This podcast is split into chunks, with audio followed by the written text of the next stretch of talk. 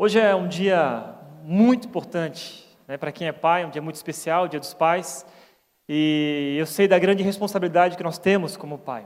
Eu sou um pai fresquinho, tenho aí um ano e quatro meses, estou aprendendo a ser pai. Né? Talvez muitos aqui é, têm, sei lá, 10, 15, 20 anos já que é pai, mas eu ainda estou aprendendo. Então não é minha pretensão com esse tema de mensagem, ensinar a vocês a serem pais extraordinários, com essa minha larga experiência de vida como pai né, de um ano e quatro meses.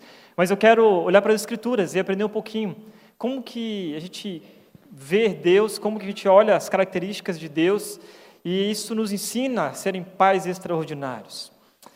Eu é, entendo que aprender sobre paternidade faz uma grande diferença para toda a nossa vida, não só para quem é pai, mas para toda a família, para quem é filho. Ah, meu pai faleceu, eu tinha nove anos de idade e eu não tive muito tempo com ele. É engraçado que eu tenho memórias da minha infância a partir dos seis. Olha que doido isso, né?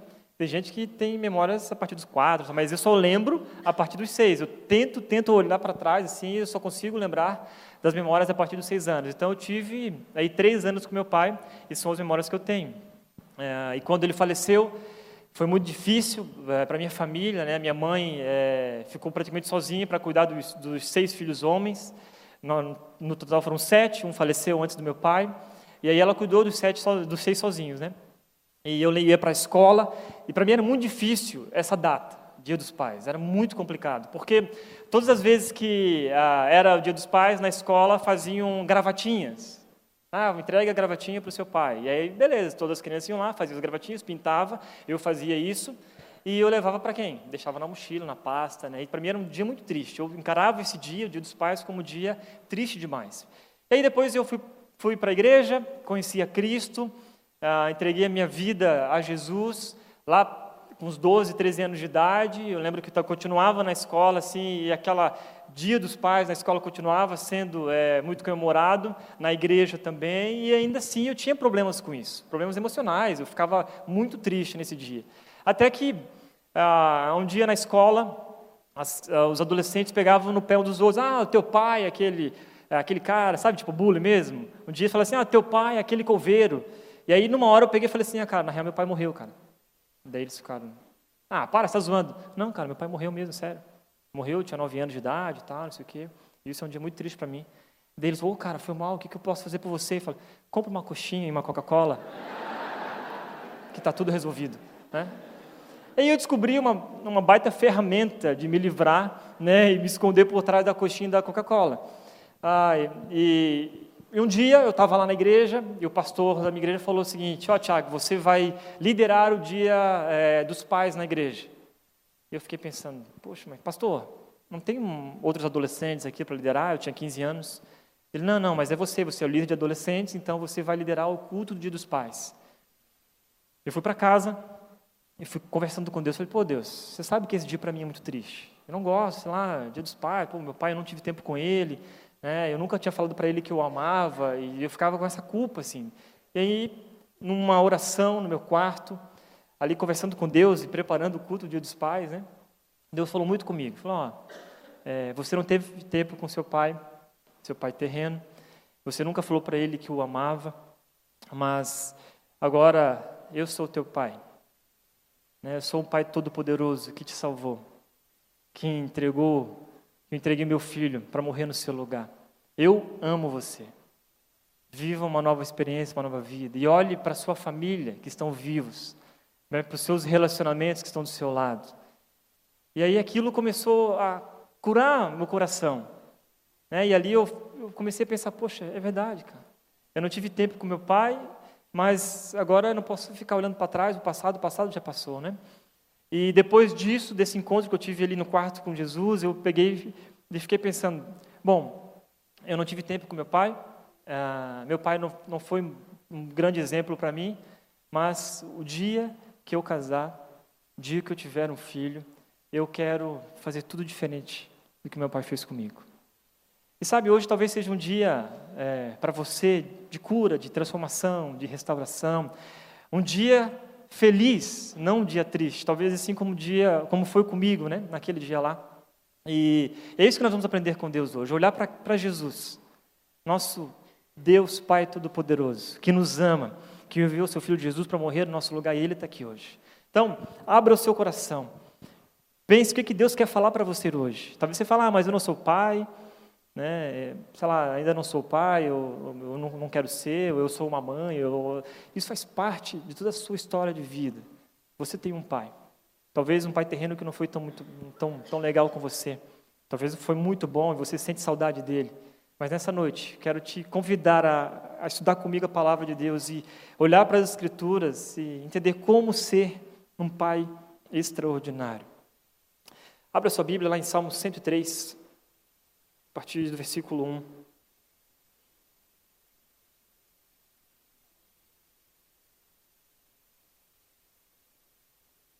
Versículo 1 até o 18, nós vamos ler esse texto, depois você pode continuar com ela aberta aí. Nós vamos ler alguns versículos durante a mensagem. O Salmo 103 é um cântico de gratidão.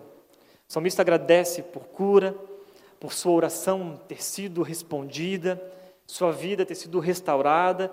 E nele vemos as características de Deus como um bom pai, um exemplo a ser seguido uh, para sermos extraordinários. O texto diz assim, a partir do versículo 1: Ó Senhor Deus, que todo o meu ser te louve, que eu louve o Santo Deus com todas as minhas forças. Que todo o meu ser louve o Senhor, e que eu não esqueça nenhuma das suas bênçãos. O Senhor perdoa todos os meus pecados e cura todas as minhas doenças. Ele me salva da morte e me abençoa com amor e bondade. Ele enche a minha vida com muitas coisas boas, e assim eu continuo jovem, forte como a águia. O Senhor Deus julga a favor dos oprimidos e garante os seus direitos. Ele revelou seus planos a Moisés, deixou que o povo de Israel visse os seus feitos poderosos. O Senhor é bondoso e misericordioso, não fica irado facilmente, ele é muito amoroso. Ele não vive nos repreendendo e a sua ira não dura para sempre. O Senhor não nos castiga como merecemos, nem nos paga de acordo com os nossos pecados e maldades. Assim como é grande a distância entre o céu e a terra, assim é grande o seu amor por aqueles que o temem. Quanto o Oriente está longe do Ocidente, assim ele afasta de nós os nossos pecados. Como um pai trata com bondade os seus filhos, assim o Senhor é bondoso para aqueles que o temem. Pois ele sabe como somos feitos, lembra que somos pó. A nossa vida é como a grama, cresce e floresce, como a flor do campo. Aí o vento sopra, a flor desaparece e nunca mais ninguém a vê. Mas o amor de Deus, o Senhor, por aqueles que o temem, dura para sempre. A sua bondade permanece, passando de pais a filhos, para aqueles que guardam sua aliança e obedecem fielmente aos seus mandamentos. Deixa eu orar com você. Pai, muito obrigado pela tua palavra. Muito obrigado porque o Senhor tem nos ensinado, Deus, e a tua palavra é fiel. O Senhor não falha com a gente. E Deus, o Senhor é um Pai amoroso, um Pai bondoso. E por isso nós estamos aqui nessa noite, Pai, para entender tudo aquilo que o Senhor tem para nossas vidas hoje, como Pai, como filhos, como família do Senhor reunida aqui neste lugar. Então, abre nossa mente e o nosso coração para entender tudo aquilo que o Senhor tem para nós hoje. Essa é a nossa oração, em nome de Jesus. Amém. Amém. Eu quero destacar aí, o, é, nesse início, o Salmo 103, versículo 13. Como um pai tem compaixão de seus filhos, assim o Senhor tem compaixão dos que o temem. Deus criou a paternidade humana para que a gente pudesse ter um retrato, ou talvez um, modelo de si mesmo. E isso é muito interessante, para mim, pelo menos, é muito louco. Assim, quando você vê um bom pai, você está vendo, ainda que de modo distorcido, uma fotografia de Deus. E olha só o texto: como um pai tem compaixão de seus filhos, assim o Senhor tem compaixão dos que o temem. E quando eu li esse texto, eu fiquei, uau! O Senhor está comparando a nossa compaixão, a compaixão de um pai para com um filho, para dizer que assim o Senhor tem compaixão daqueles que o temem. Olha só a grande responsabilidade que nós temos. Mas a pergunta que fica, que ficou na minha mente pelo menos, é como a gente pode ser um pai que simplesmente por existir abençoa os seus filhos? Simplesmente por existir, é bênção para os seus filhos. E como a gente pode aprender com Deus a, a olhar para os nossos filhos da mesma maneira como Ele olha para nós. O texto usa aqui a paternidade para mostrar a ação de Deus sobre as nossas vidas. Essa é uma grande responsabilidade, esta comparação que Deus faz. Então, como ser um pai extraordinário? Em primeiro lugar, abençoe com amor e bondade. O texto afirma, no início do versículo, ele me livra da morte e me abençoa com amor e bondade. Essa é a primeira característica que eu enxergo nesse texto, em Deus. Como que a gente pode aprender com Deus a ser um pai extraordinário? Precisamos abençoar os nossos filhos com amor e bondade. A Bíblia nos ensina que o amor de Deus nos constrange. Está lá em 2 Coríntios, capítulo 5, versículo 14. O amor dele nos constrange. Você sabe disso. Tem gente ainda que tem tanto problema com a graça de Deus que não consegue entender. Eu sou tão pecador, tão ruim, tão miserável, como é que Deus pode me amar? Eu me conheço, eu não presto. E Deus assim me ama com seu grandioso amor e com a sua eterna bondade. E é uma bênção muito especial quando a gente compartilha isso para com os nossos filhos. A gente ama eles. Quando a gente coloca isso em prática, a gente é bom para os nossos filhos. Então, dessa forma, é que devemos abençoar os nossos filhos, com amor e com bondade. E de que maneira isso? Através dos nossos sentidos. Em primeiro lugar, na prática, ame o seu filho com toque, tocando, abraçando, beijando. O meu pai não era um cara, nos três anos que eu lembro, né? Ele não era um cara muito de abraço e aperto, não. Ele tinha um bigodão que deixava ele um pouco ainda mais sério do que uma pessoa comum, né? Você sabe, bigode, bigode de respeito, né? Bigode a respeito. É, por isso que eu deixo minha barba também, é para tentar ser um pouco mais respeitado. Né? Mas ele tinha um bigode, e assim, aquele bigode dele era né, conhecido pelo bairro inteiro. E eram sete filhos homens, mais o meu pai, oito, só minha mãe em casa, para dar o ar da graça ali, né? Então, assim, não tinha muito abraço, não tinha muito beijo, não tinha muito toque. E depois que meu pai se foi, a, a, minha família ficou um pouco mais unida, assim, né? Porque os filhos tiveram, os irmãos tiveram que se juntar junto com a minha mãe, enfim. E nós começamos a descobrir um pequeno, é, em pequenos gestos, esse grandioso valor, que é através do abraço, que é através do, do toque, do beijo. E numa família que só tem homem, isso era muito raro. Mas é muito importante, faz, faz bem para a alma. E há uma grande diferença entre o abraço do pai, por exemplo, para o abraço da mãe. O abraço da mãe é, é de consolo, é de conforto. O abraço do pai é de segurança, é de proteção. Por isso, pais, abracem seus filhos. Abracem para valer, de verdade. Não tenham medo, não tenham vergonha de abraçar os seus filhos. Tem pai que é meio, ah, não, não vou abraçar ele porque eu sou durão. Que bobeira, né? Sou durão, tal. Tá, abraça. Seja duro, mas abraça o seu filho. Né? Não é assim? Vem, filho, vamos rodar com o papai. Né? Tem gente que é assim, né? Não tem um molejo, não tem um molejo. Eu tento fazer isso com a minha filha. Minha filha é difícil.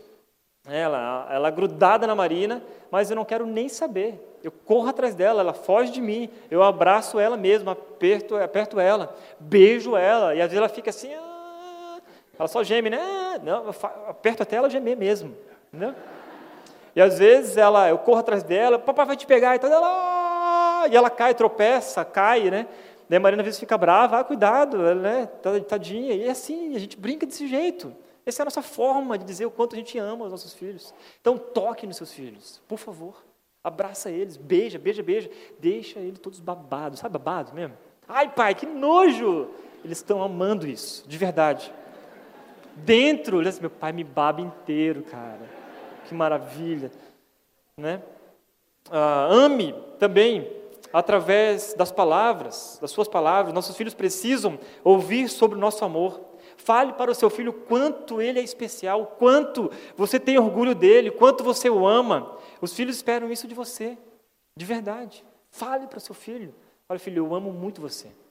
Filho, eu tenho muito orgulho de você, mesmo que ele seja adulto. Talvez você, ah, nunca falei isso para meu filho quando ele era criança. Dá tempo ainda? Então fala, filho, olha, eu tenho muito orgulho de você. Você é um baita profissional. Você sabe, sabe fale para o seu filho, de verdade, o quanto ele é especial para você. Tem pai que nunca falou para o filho. Tem pai que só foca nas críticas.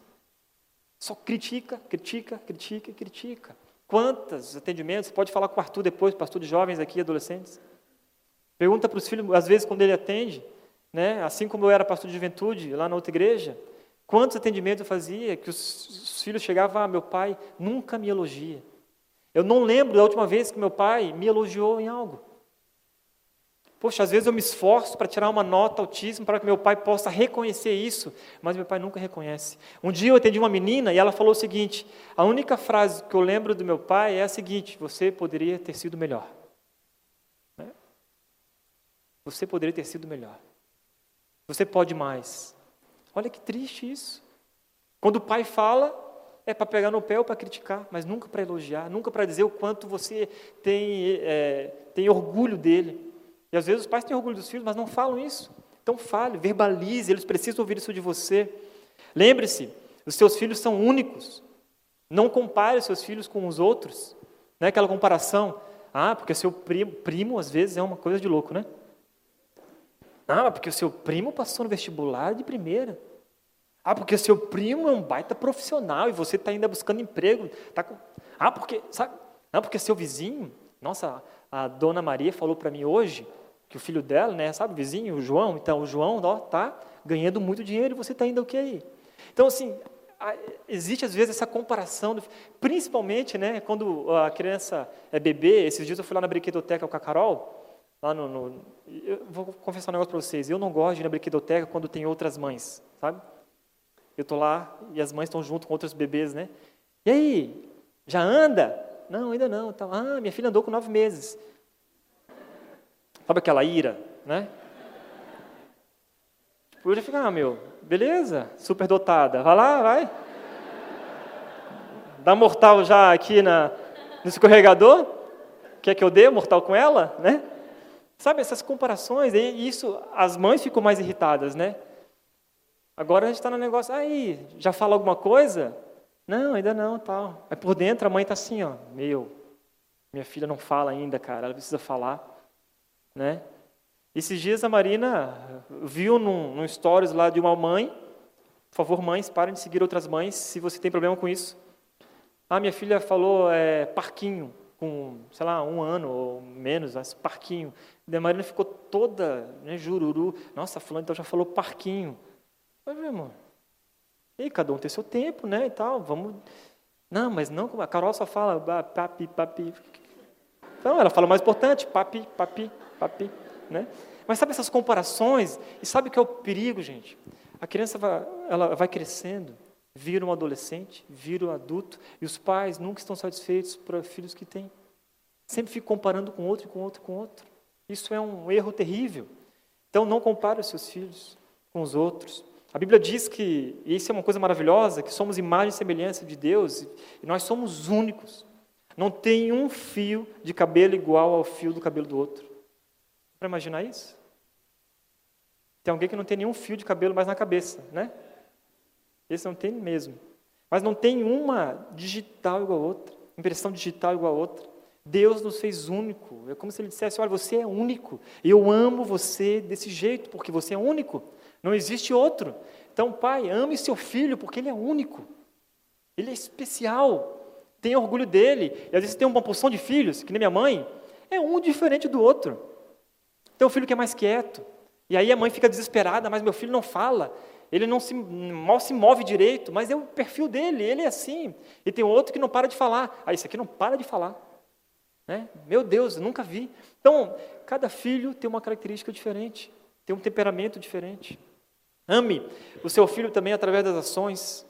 Não só tocar é importante, não só falar, verbalizar, mas ame também através das ações que demonstrem o quanto eles são importantes para você. Então, separe tempo com seu filho, valorize o que é importante. Eu sei que nessa loucura onde nós vivemos, a gente trabalha, trabalha, trabalha, trabalha, trabalha, e é difícil parar para ter tempo com o filho. É difícil. Eu sei como é difícil. Às vezes chego em casa do trabalho cansado, e aí a Marina está o dia inteiro, porque é, né, ela está em casa cuidando da Carol 24 horas por dia, ela está, ó, toma, né? Eu, vamos lá, agora é minha vez faz parte da nossa vida, da dedicação total aos nossos filhos e, e ter tempo com ele, que isso é importante. Doe-se de alguma maneira. Foi isso que Deus, como um pai amoroso e bondoso, cheio de amor, fez com a gente. Em Cristo, olha que, que maravilhoso isso. nos demonstrou de modo mais significativo seu amor, enviou para morrer no nosso lugar. Ele mesmo se fez carne. Não seria a mesma coisa que ele enviasse um anjo ou pagasse os serviços de alguém para fazer algo em seu nome? Ele se deu por nós. Por isso, não dá para terceirizar o amor. Não dá. Nem a babá, nem serviço de alguém, nem a escola, igreja ou qualquer outra coisa pode substituir o amor de um pai por um filho. Não pode, cara. Nem presentes. Você pode dar o que for para o seu filho, viagem que for, mas no final de tudo isso, o que ele mais vai sentir falta é de você. Mais vai sentir falta de você. Ele não vai, não vai lembrar, ah, porque meu pai me deu uma viagem para Disney, ah, ah, porque meu pai me deu um carro, porque meu pai. Ele vai lembrar disso também, vai lembrar, mas mas isso não será a coisa mais importante. Ele vai dizer, poxa, meu pai, cara, ele teve relacionamento comigo, ele teve tempo comigo, sabe? Ele tive vários momentos com ele e foi maravilhoso isso. Passar tempo com meu pai, isso sim foi um grande presente. Meu irmão mais velho, eu aprendi isso com ele, é, é algo muito é, é lindo de ver, que ele separa um dia da semana dedicado para o seu filho. Assim, pelo menos uma noite, né? Chega do trabalho e aquela noite é a noite dos meninos. E ele faz de tudo com, com, com o filho dele, meu sobrinho. Acampa dentro da sala de casa e fala, ó, área proibida para mulheres, está lá, né? Acampando com meu sobrinho. Vai no cinema, vai no estádio de futebol, vai, leva no Mac. McDonald's eles gostam sempre, né? Quase toda segunda ele quer ir lá. E meu sobrinho está com 16 anos hoje. Então, há 16 anos, toda segunda-feira à noite é o dia dos meninos com, é, na casa do meu irmão. Olha que precioso isso. Está ensinando um valor maravilhoso para o meu sobrinho. E meu irmão faz isso, dedica, trabalha um monte. Um grande empresário lá em Florianópolis. Eu olho isso para ele e falei, uau, que precioso é isso. Sabe, dedicar esse tempo. Porque ele sabe que isso é um valor tremendo. Isso faz dele um pai extraordinário. William Shakespeare diz o seguinte, que há certas horas que só queremos a mão no ombro, o abraço apertado, ou mesmo estar ali, quietinho ao lado, sem nada dizer. Alguém que ria das nossas piadas sem graça, que ache nossas tristezas maiores do mundo. E às vezes é bem isso, né? Quantas vezes os seus filhos vão falar algo para você que para ele é a coisa mais terrível do planeta? E você olha aquilo, ô oh, filho, calma aí. Mas para ele é. E às vezes é só estar do lado, botar a mão no ombro para ele sentir proteção e dizer assim: olha, eu estou contigo aqui. Você está sofrendo, eu estou junto de você. Sabe, eu, é hora de desligar o celular, desligar a TV e dar atenção para o filho e dizer assim, filho, fala o que está te afligindo. Vem cá, eu estou contigo nessa. Vem cá, abraça aqui, beija ele. Está disponível. Se você não tem sido essa pessoa para sua família, para o seu filho, para sua filha, alguém está sendo. Alguém está sendo, porque todo mundo precisa de um abraço amigo. Todo mundo precisa. Se você, como pai, não está sendo esse abraço para o seu filho, alguém está sendo. E quem será? Fique ligado nisso. Segundo lugar, abençoe seus filhos, ensinando-os a lidar com os seus fracassos. Esta é outra característica importante de alguém extraordinário. Muitas vezes os pais são super protetores. Nunca deixam seus filhos se frustrarem, ou escondem dos seus filhos as suas frustrações, os seus pecados, tem pai que acha que o filho nunca peca. Uhum. Não, meu filho não. Foi o filho do outro.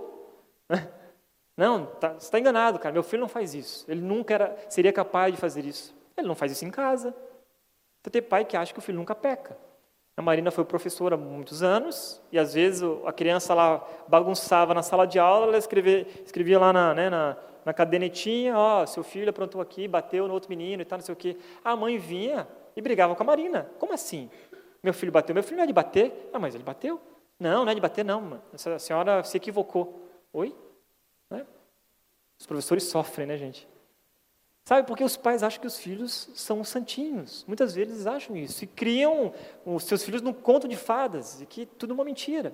Então, por isso nós precisamos ah, ensinar os nossos filhos a lidarem com os seus fracassos, a mostrar para eles que eles são pecadores, sim. E que se eles erram, assim, eles têm a oportunidade de pedir perdão, de seguir em frente, de mudar. Eu descobri que a Carol é pecadora. E lá em casa ela é, ela é a pequena pecadora. Né? Nós somos pecadores maiores, eu e a Marina, e a Carol é a pequena pecadora. Sabe, ela, é, desde quando nasceu, eu já vejo nela essa personalidade dela, às vezes, de, de, enfrentar, de desafiar. Sim, ela é pecadora, e a Marina às vezes fica brava comigo. Não, amor, vamos falar que ela, é, né, que ela é redimida. Vai? Não, mas ainda não. Né? Mas sabe, porque ela peca, e eu sei que a minha filha também é. Então, essa questão de proteger os nossos filhos, isso faz com que se torne uma geração mimimi. Geração que não para emprego, sabe por quê? Porque nunca ouviu um não do pai ou da mãe. Porque sempre foram protegidos e nunca deixaram eles se frustrarem. Não para na universidade porque, ah, tá difícil o curso, não, não é bem isso, ah, porque eu fulano de tal, porque pega no meu pé, não sei o quê. Não. não constroem relacionamentos verdadeiros porque não sabem lidar com as frustrações dos relacionamentos. Briga com um amigo, já vira as costas, não, não quer se acertar, não pede perdão, se torna orgulhoso, e o pai vem abraçar, é, filha, é mesmo, vamos sair daqui e tal, não sei o quê. Então, precisamos olhar para os nossos filhos e ensinar a eles a lidarem com as suas frustrações, com seus fracassos. Salmo 103, versículo 3, 9 e 14, diz o seguinte: O Senhor perdoa todos os meus pecados e cura todas as minhas doenças. Ele não vive nos repreendendo e a sua ira não dura para sempre, pois ele sabe como somos feitos. Lembra que somos pó. O que o texto está nos dizendo aqui é que toda obra de Deus para a nossa salvação se baseia no sentido de que nós somos pó. Deus sabe que nós somos. Nós somos pecadores, que nós somos pó, somos merecedores da ira. Mas a sua ira né, não dura para sempre. Ele nos perdoa, ele nos cura. Ele não vive nos repreendendo. Ele entende que, sim, nós somos pecadores, mas através da Sua graça salvadora, podemos lidar com as nossas frustrações, pois Ele nos perdoa, nos cura e nos faz seguir em frente, viver algo novo todos os dias. Esse é o nosso slogan, né? Vivam novo. Por isso, nós abençoamos nossos filhos quando a gente ensina para eles que eles são pecadores, que eles irão fracassar, mas que eles podem, por causa da graça redentora de Cristo, seguir em frente. Como que a gente ensina eles a lidarem com seus fracassos? Quando reconhecemos que também falhamos, mas que a gente está aprendendo com os nossos próprios erros. Tem pai que esconde seus fracassos dos filhos. Não faça isso. Mostre para os seus filhos, ó oh, filho, eu fracassei nisso aqui. E com isso você está ensinando ele um grande valor, que é o quê? Eu fracassei aqui, pedi perdão, eu errei, agora sigo em frente. Tem pai que não pede perdão para o filho, às vezes, quando erra. Não seja orgulhoso. Se você errou com seu filho, peça perdão. Você não vai perder o posto nem a autoridade por causa disso. Aliás, ele vai confiar mais em você, porque ele sabe que você sim também peca. Você falha. Você é humano, você é pecador que precisa da graça de Cristo. Fale para os seus filhos. Às vezes compartilhe com ele histórias do passado, daquilo que você fez, né, coisas erradas, não como os heróis da bagunça, da traquinagem, né, filho, nossa, eu fiz isso na escola e tal. Aliás, quem nunca fez nada de errado na escola? Né? Quem nunca fez nada de errado quando era criança, quando era adolescente? Um dia, eu, eu, brincando de guerrinha com meus amigos, guerra de, de barro, né? com aquelas, sabe, pedregulho de barro, assim, pá e tal. E obviamente que minha mãe falou, não brinque disso, né? mas a gente estava brincando lá. De repente, eu troquei uma, uma bolota de barro assim, ó, bateu na testa do meu colega e dentro da, bola de, é, da bolota de barro tinha um Kinder Ovo, né? uma pedra uma brita, sabe? O barro se espatifou e a pedra ficou assim, ó, tuf, na testa dele. Ele era meio alemãozinho, o sangue jorrando assim, ó. E eu, não, não foi nada, cara. Eu tentava tirar o sangue assim, ó. Meu, parecia um filme de terror, né? As crianças tudo correndo para um lado, só ficou eu ali tentando limpar o rosto dele de sangue. E agora? Né? Então, fiquei de castigo, com certeza. Apanhei, apanhei. Mas essas questões que a gente às vezes faz coisas erradas, sabe, esconde do filho, a gente às vezes monta um perfil de super-herói que não existe. E os filhos se frustram, Paulo, ah, meu pai nunca faz nada de errado, cara, poxa, é difícil, meu pai, sabe, então, compartilhe isso com seus filhos. Ensine eles a lidarem com os seus fracassos, quando eles é, podem perceber que o amor que você tem por ele não depende daquilo que ele faz, se é algo bom ou algo ruim, não depende. O amor, o seu amor não pode ter variações. Você ama ele simplesmente porque ele é seu filho. Não interessa se ele é bom ou se ele é, ele é mau. Se ele faz coisas boas ou ruins. Se ele tem isso ou aquilo. Você ama ele de verdade, é assim que Deus faz com a gente. Já pensou? Ah, eu te amo, Deus com a gente. Eu amo você se você for um, um bom cristão, um bom moço. Está perdido. Não ia ter amor não ia ter amor, entende? Por isso nós olhamos para Cristo como um Pai bondoso e amoroso, e nós devemos compartilhar isso com os nossos filhos, abençoar eles também, e dizer para eles, filho, eu amo você, independente do que você faz. Eu amo você. O meu amor por você não vai mudar, não muda. E isso traz para nossos filhos segurança. Sabe, esse amor não é negociável. A gente ama eles por simplesmente existirem. E isso dá esse senso de segurança. E a gente ensina a lidar os nossos filhos com seus fracassos, quando a gente ajuda eles a entenderem que um fracasso pode ser o primeiro passo para o sucesso, dependendo da sua atitude. Fracassou, errou, pecou. Agora, vem cá. Pede perdão. Se arrependa. Fale com Deus. Fale comigo. E aí está uma chave, chave, talvez, de descobrir isso, que é o que? Dê liberdade para os seus filhos confessar os seus erros. Dê essa liberdade. Fala, filho, fala comigo quando acontecer algo assim. Só que, ao contrário, né? A gente, às vezes, torna um perfil tão duro, tão difícil de lidar, num relacionamento entre pai e filho, que o filho jamais vai contar os seus fracassos, os seus pecados, aquilo que fez de errado para o pai. Sabe por quê? O pai nem escuta, já sai dando borbulhada. Então, dê essa liberdade para os seus filhos, para que ele consiga confessar para você, ele possa ter essa liberdade de dizer: Pai, eu errei, Pai, eu pequei, me ajuda. E aí você vai descobrir algo tremendo de intimidade com seu filho. O texto nos diz que a repreensão de Deus não dura para sempre. E é isso que Deus faz com a gente, Ele nos levanta para começar de novo, no poder da graça dEle, dia após dia. A ira de Deus não dura para sempre. Ele nos exorta, nos repreende, mas a ira dele não dura para sempre. Eu tenho feito, tentado fazer isso com a Carol desde cedo. Quando ela faz algo errado e aquilo me irrita profundamente, às vezes eu sim, eu chamo a atenção dela, brigo com ela, mas logo em seguida ela chora, eu abraço ela e vão brincar. Para que aquela ira não fique dominante, sabe? E às vezes o pai briga com o filho e leva isso durante meses anos, relacionamentos quebrados por causa de algo do passado que nunca foi resolvido, por falta de perdão, por falta de quebrantamento. E talvez o orgulho tenha afastado você dos seus filhos. Hoje é, é o dia de resolver isso. O apóstolo Paulo nos ajuda um pouco mais e nos dá ferramentas para colocar isso em prática. 1 Tessalonicenses, capítulo 2, versículo 11 e 12. Pois vocês sabem que tratamos cada um, cada um como um pai trata seus filhos, exortando, consolando e dando testemunho, para que vocês vivam de maneira digna de Deus, que os chamou para o seu reino e glória. Nosso propósito como pai é preparar também os nossos filhos para a vida, e que eles vivam de uma maneira digna de Deus, e assim ajudá-los a construir seus objetivos na vida. Esse é um dos nossos propósitos. Independente se estão fracassando ou se estão tendo sucesso. E Paulo usa aqui três palavras-chave aí que eu destaquei, né? A primeira é exortando. O que, que significa exortar? É estar ao lado de alguém para aconselhar, ajudar, fortalecer, repreender. Tem gente que fica só no repreender.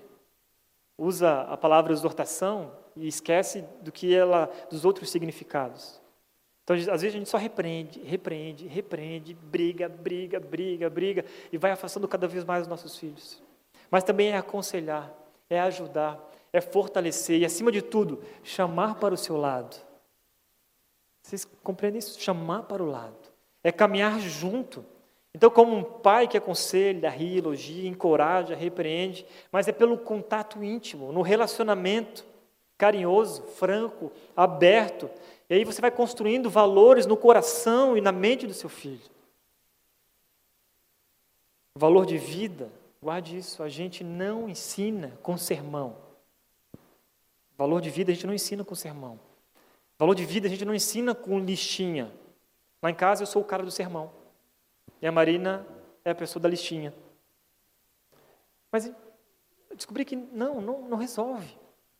Você dá sermão, sermão, sermão, sermão. Você que é filho sabe disso, né? Todos aqui são. Quando seu pai começa a falar muito, muito, muito, muito, você entra num tipo, uou. E de repente vem, você entendeu? Entendi, pai, pode deixar, não faço mais. Né? Às vezes é assim. Que é. Fala, fala. Não, mas nunca para para estar do lado, para caminhar junto. O valor de vida se ensina com relacionamento. É estar junto com eles. É no tempo de intimidade com seu filho, é no dia a dia que eles irão aprender com você sobre a vida, sobre Deus, sobre tudo na vida. Então, caminhe junto com seu filho, sim, repreenda. Quando tiver que repreender, não esconda a repreensão. Quando tiver que brigar, brigue, mas esteja do lado o tempo todo dos seus filhos. Encoraja eles. E se você não chamar os seus filhos para o lado, de novo, Alguém fará. espero que seja alguém bom, mas muitas vezes não é. Então, se você não caminhar com seus filhos, alguém vai caminhar. Alguém vai caminhar. Segundo, consolando, que significa aqui acalmando, encorajando, motivando, e essa é a grande ênfase do termo, incentivo e motivação. Nosso papel como pai também é motivar os nossos filhos, e aí é motivar a experimentar o poder de Deus, é motivar eles a, ou até mesmo desafiá-los na sua vida, seja profissional, seja na, na educação, motivando eles o tempo todo. Devemos promover isso nos nossos filhos. Infelizmente, muitos pais promovem a desmotivação na vida dos filhos, desanimam os seus filhos, muito mais do que os motivam. Então, não podemos ser como esses pais que são duros, inflexíveis, que promove só desânimo nos seus filhos. Mas na nossa companhia, no afeto, deve viver essa motivação, esse consolo. Os filhos precisam olhar para você e dizer: Uau, o meu porto seguro é a minha casa, é o meu pai, é a minha mãe. Eu posso chegar em casa e descansar porque eu sei que lá há consolo. Lá há consolo. Assim como Deus consola os seus filhos, nós consolamos os nossos. Terceira palavra, é testemunhando. E aqui é uma espécie de modelo, alguém que vive e experimenta o que fala. Então não adianta só falar, né? Não adianta só falar. Você precisa ser um modelo para seu filho. E como nós somos modelos para os nossos filhos? Os filhos, eles são como uma esponja, né? Impressionante. Tudo que você faz, eles vão reproduzir. Isso vai guardando na memória deles. Eu vejo isso na minha pequenininha. A gente faz alguma coisa, ela vai lá e faz igual. Incrível. Então, o seu exemplo deve falar mais alto do que suas palavras dentro de casa. Como que você tem agido na sua casa, na sua família como um todo? Meu pai fumava muito, muito, muito, muito, muito. E ele dizia o seguinte: ai de vocês, se um dia eu pegar vocês com cigarro na boca, eu arrebento a cara de vocês. Uau, mas daí entrava um conflito dentro de casa na reunião dos irmãos, né? Ah, o pai fala para não fumar, mas ele fuma. E aí? É, alguém vai lá falar para ele isso. Uhum. Ninguém falava, né? A gente também não era bobo. Mas sabe?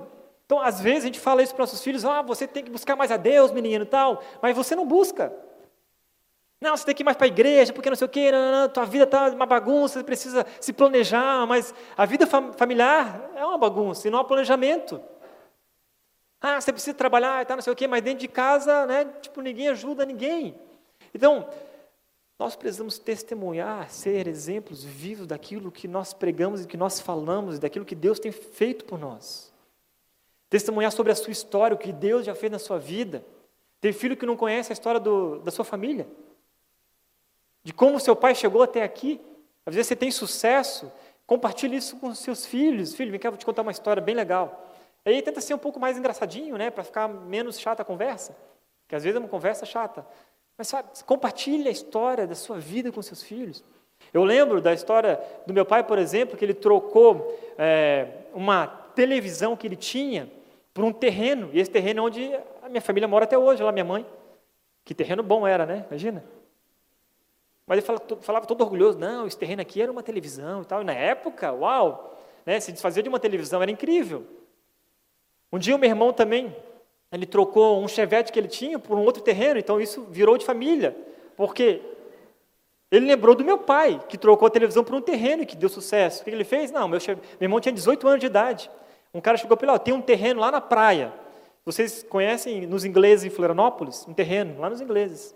E aí o meu irmão falou, ah, lembrou do meu pai. Opa, peraí, meu pai trocou uma televisão por um terreno, isso aqui é um negócio bom. E trocou. Meu irmão era todo playboy, mas ele tinha um terreno nos ingleses. Né? O que, você tem a ver? Tem um terreno, cara. É, e aí, o que você vai lá? Não, só capino, porque só dá mato. E assim foi durante anos.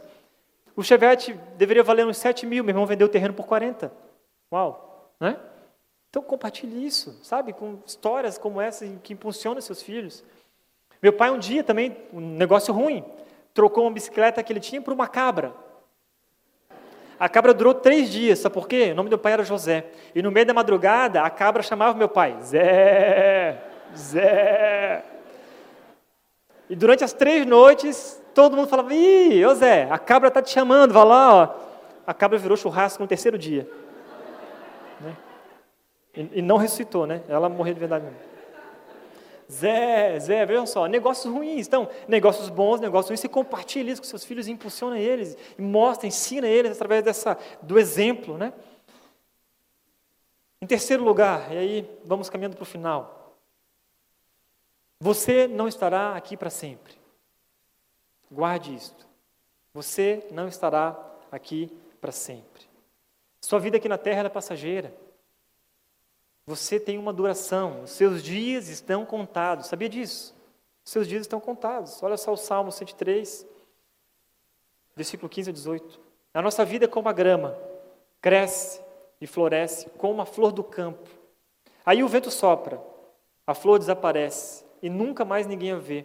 Mas o amor de Deus, o Senhor, por aqueles que o temem, dura para sempre.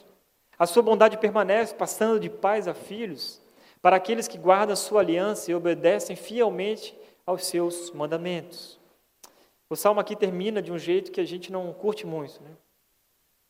Nós não estaremos aqui para sempre. E se tem algo que a gente gostaria de fazer como pais é ficar a vida toda ao lado dos nossos filhos. A minha mãe, quando liga para mim, naquele bate-papo com ela e tal, até hoje ela pergunta: Você está se alimentando direitinho? Seis anos de casado. Está comendo bem? E eu sempre fui assim, tá? Então, não é porque eu casei, né? Geralmente é o contrário: se o cara casa, engorda, né? Eu caso e continuo do mesmo jeito. E ela fala: Teve um dia que eu, a gente foi, saiu de férias, foi lá para casa da minha mãe, e aí, na hora de ir embora, eu saí com uma sacola assim, estava pesada, e abri, estava cheio de sabonete. Falei: Será que é uma dica da minha mãe? É? Falei, oh, mãe, que sabonete aqui, mãe? ah, não, é para é, é você, usar aí para vocês. Como assim, mãe? Eu tenho sabonete em casa. Não, não, mas vai sabonete. Falei, tá bom, mãe, beleza, obrigado, né? Obrigado pelo sabonete. Né? E era, era tipo sabonete boticário, não era palmo livre, não. Não era palmo livre, não. Não era palmo livre. um dia, também, estava lá na minha mãe, dela pega, pega 50 reais e coloca assim no meu bolso. Ela faz assim, ela coloca. Eu vou caminhando, ela, que isso, mãe? Tá? Não, não, é para você tomar um cafezinho. Mãe, mas não preciso, mãe, obrigado, tá? Agora é minha, minha, minha vez de, né, de ajudar a senhora. Não, não, é um cafezinho, só um cafezinho. Falei, ô, oh, que café caro. Starbucks, né? Você vai, compra dois cafés e um pão na chapa, já deu 50 reais. Sabe?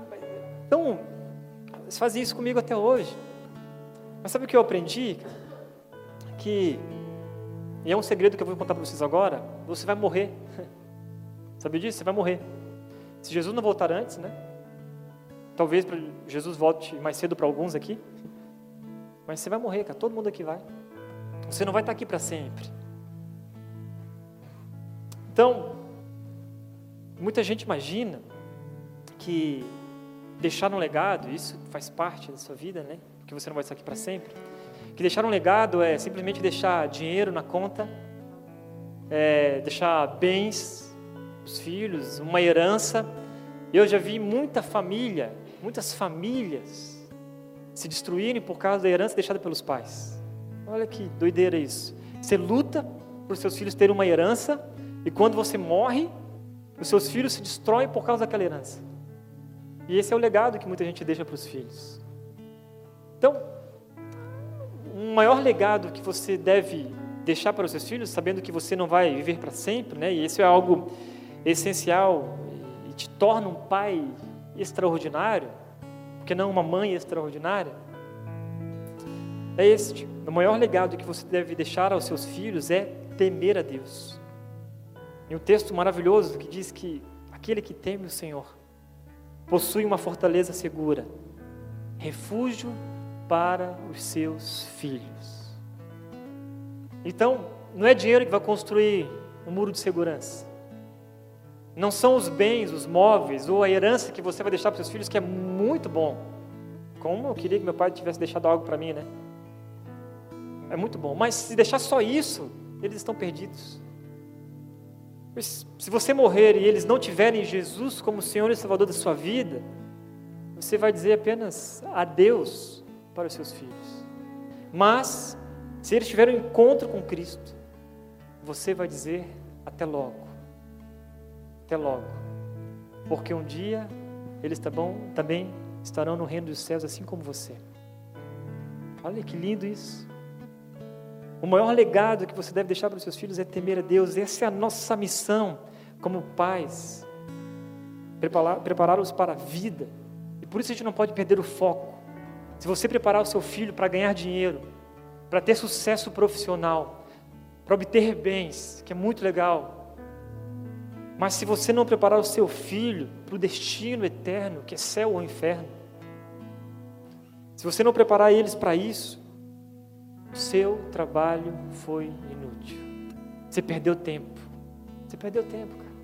Dedicou a vida inteira para que seu filho tivesse um baita de um legado, mas você esqueceu de dizer para ele temer a Deus acima de todas as coisas. Esqueceu disso. Então,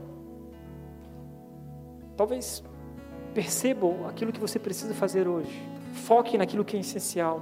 Coloque no coração deles os valores do reino de Deus.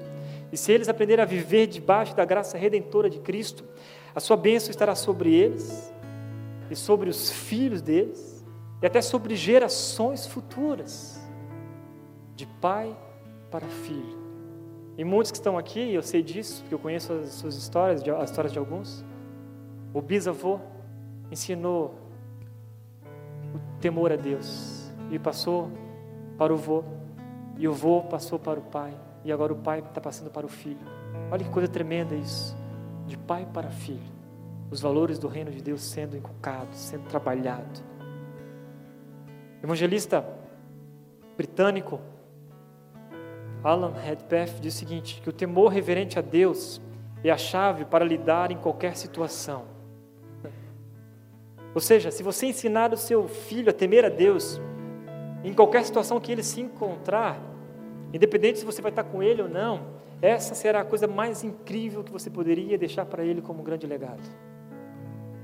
Você vai morrer, você não vai estar mais aqui, mas quando ele passar por algumas situações complicadas na vida, situação difícil, se ele temer a Deus, ele vai continuar sendo fiel. Ele vai continuar crescendo, vai continuar se desenvolvendo. Esse é o maior legado que você pode deixar para o seu filho.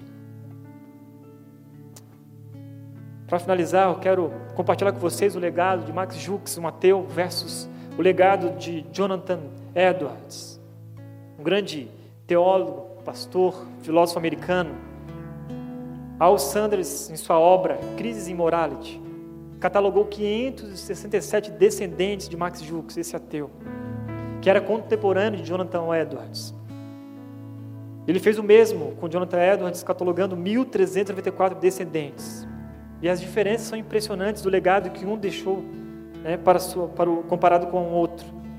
Vejam só, Max Jukes, o legado dele, 310 morreram como indigentes, 150 foram criminosos, 7 se tornaram assassinos, 100 foram alcoólatras, metade das mulheres eram prostitutas. Esses seus 567 descendentes custaram aos cofres públicos dos Estados Unidos 1 milhão e 250 mil. Isso é história. Isso é história. Max Jukes, o ateu, viveu uma vida sem Deus. Casou com uma mulher que também não tinha temor a Cristo. Esses eram seus descendentes, de geração para geração. Jonathan Edwards, O legado dele, 15 se tornaram diretores de faculdades, 65 foram professores de nível superior, 3 foram senadores dos Estados Unidos, 30 foram juízes, 100 foram advogados, 60 foram médicos, 80 se tornaram funcionários públicos. 75 foram oficiais do Exército e da Marinha Americana, 100 foram missionários e pregadores, 60 foram autores de renome, um, foram, um foi vice-presidente dos Estados Unidos, 295 fizeram curso superior, alguns governadores, americanos, outros foram diplomatas. Seus descendentes não custaram nenhum centavo ao Estado. Uau! Que impressionante quando a gente olha o legado de Jonathan Edwards, deixou para sua família, que passou de geração para geração, e não só para sua família, mas para a sociedade na qual eles viveram, para o mundo, um legado extraordinário, porque decidiram, ou ele decidiu temer a Deus acima de todas as coisas. Você entende o, o abalo que você pode fazer ainda hoje? Se ensinar para os seus filhos, acima de tudo, a temer a Deus. Você vai morrer, você vai embora e o abalo continuará fazendo neste mundo, até Cristo voltar e levar todo mundo e a gente estar tá junto. Provérbios capítulo 10, versículo 7 diz o seguinte: A memória deixada pelos justos será uma bênção, mas o nome dos ímpios apodrecerá. Esse texto confirma o que acabei de ler sobre um legado relevante. Ele jamais será esquecido. Irá abençoar gerações e gerações. Gerações e gerações.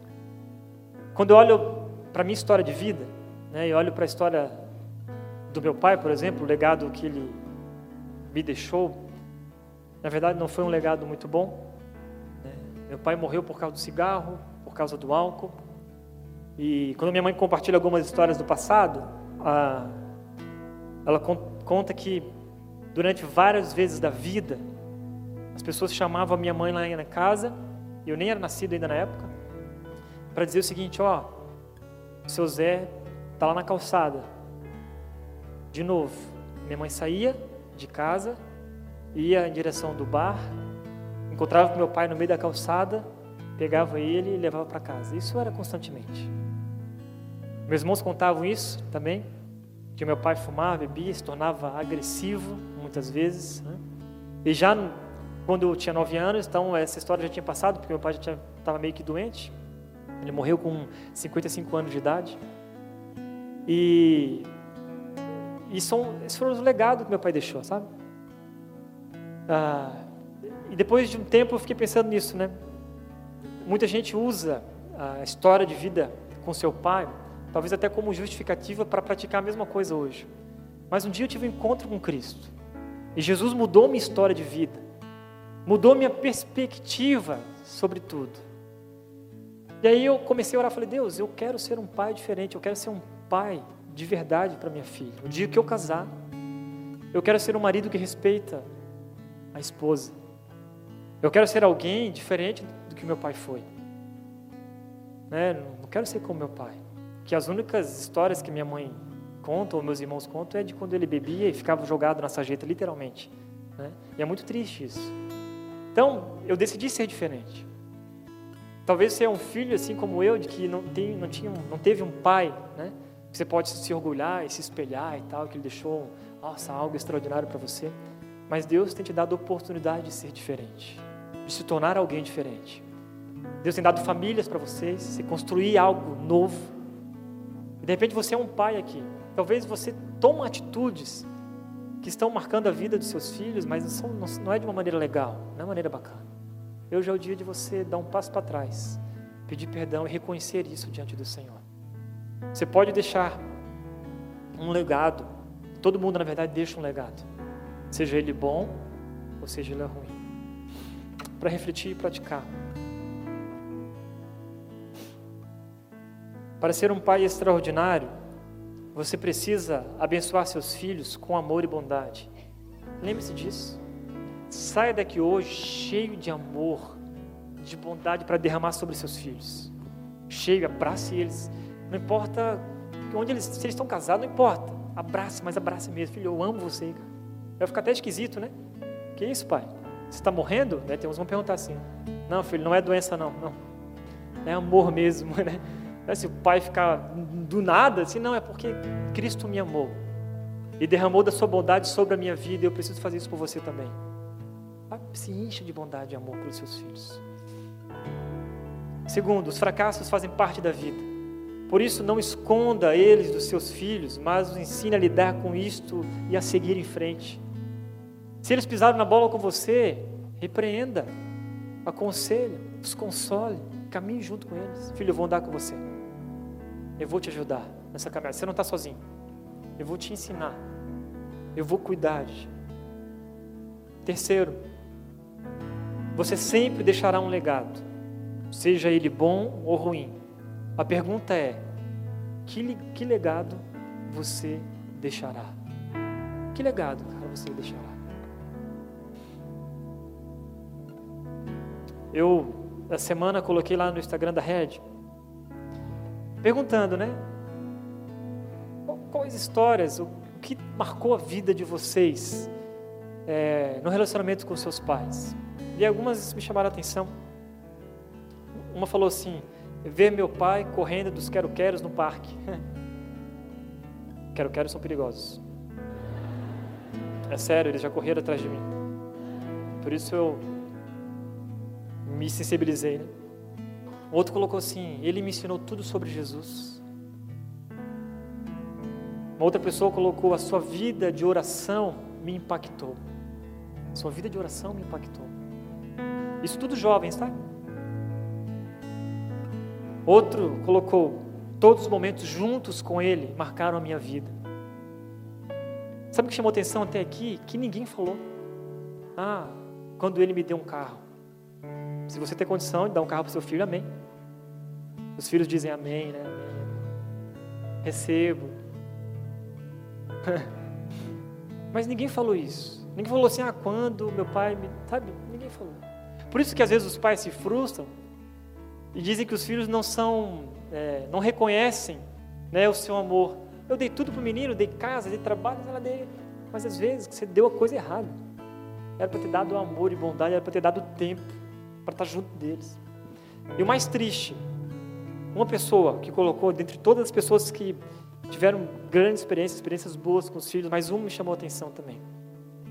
A única coisa que lembro do meu pai é ele batendo na minha mãe, de como eu tinha medo dele.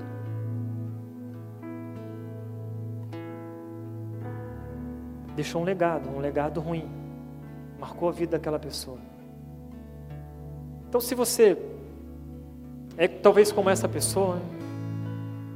Hoje é o momento de você olhar para Cristo como um Pai bondoso e amoroso. Nós vamos orar juntos aqui. Se como eu tive um encontro com Jesus naquele quarto lá, eu falei, Deus, então me mostra, me ajuda a enxergar no Senhor este Pai poderoso que me sustenta, que me guarda.